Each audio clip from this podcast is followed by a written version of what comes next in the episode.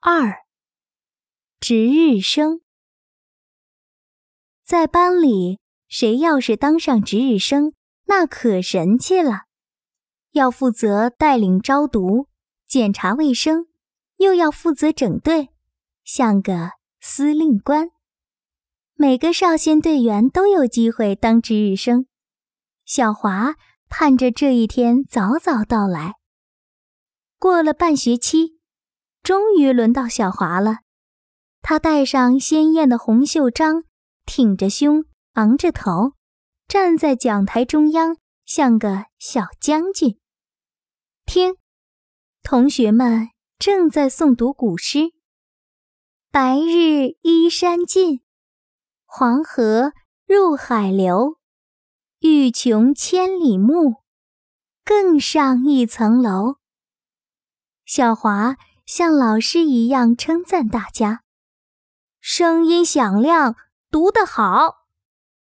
读书声把曹老师吸引来了，他连连夸奖同学们，尤其表扬了小华。第二节课上完后，小华从墙上摘下值日生记录本，眼睛睁得大大的，像两盏明晃晃的电灯，扫视着每个同学。小华，我们去滚铁环吧。彤彤走过来说：“小华摇摇头，我正忙着呢，你自己去吧。”小川来催小华：“滑滑梯可好玩了，我们快走吧。”小华还是没答应，继续留在教室里。忽然，小华发现同桌的玲玲。在收作业时，不小心把一张纸掉在了座位下。他急忙把玲玲的名字记在本子上，并把本子交给了老师。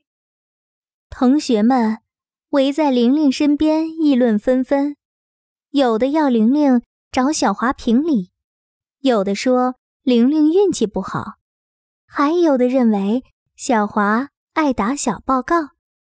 玲玲听了，眼睛湿润了，不过她只是咬紧嘴唇，没有说话。一天的学习结束了，小喇叭里传出悦耳的钢琴曲。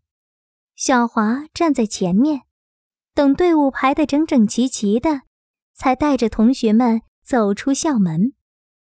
回家的路上，小华发现好多同学都离他远远的。就连好朋友也懒得和他说话，小华很难过，又不想被另外的同学发现，只好硬着头皮，若无其事的乘车回家了。